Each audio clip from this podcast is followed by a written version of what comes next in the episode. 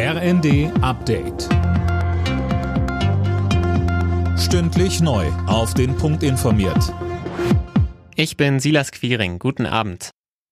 Viele Politiker in Deutschland sind enttäuscht über den EU-Kompromiss zum Ölembargo gegen Russland, darunter auch Bundeswirtschaftsminister Habeck.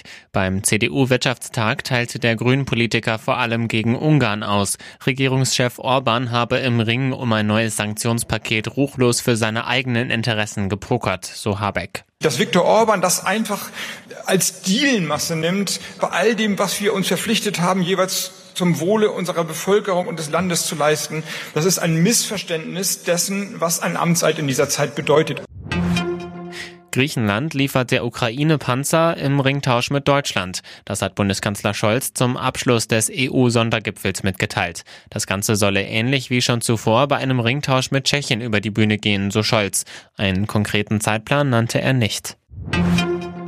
In Hessen hat Ministerpräsident Bouffier das Ruder an Boris Rhein übergeben. Der 50-Jährige war bisher Landtagspräsident in Wiesbaden.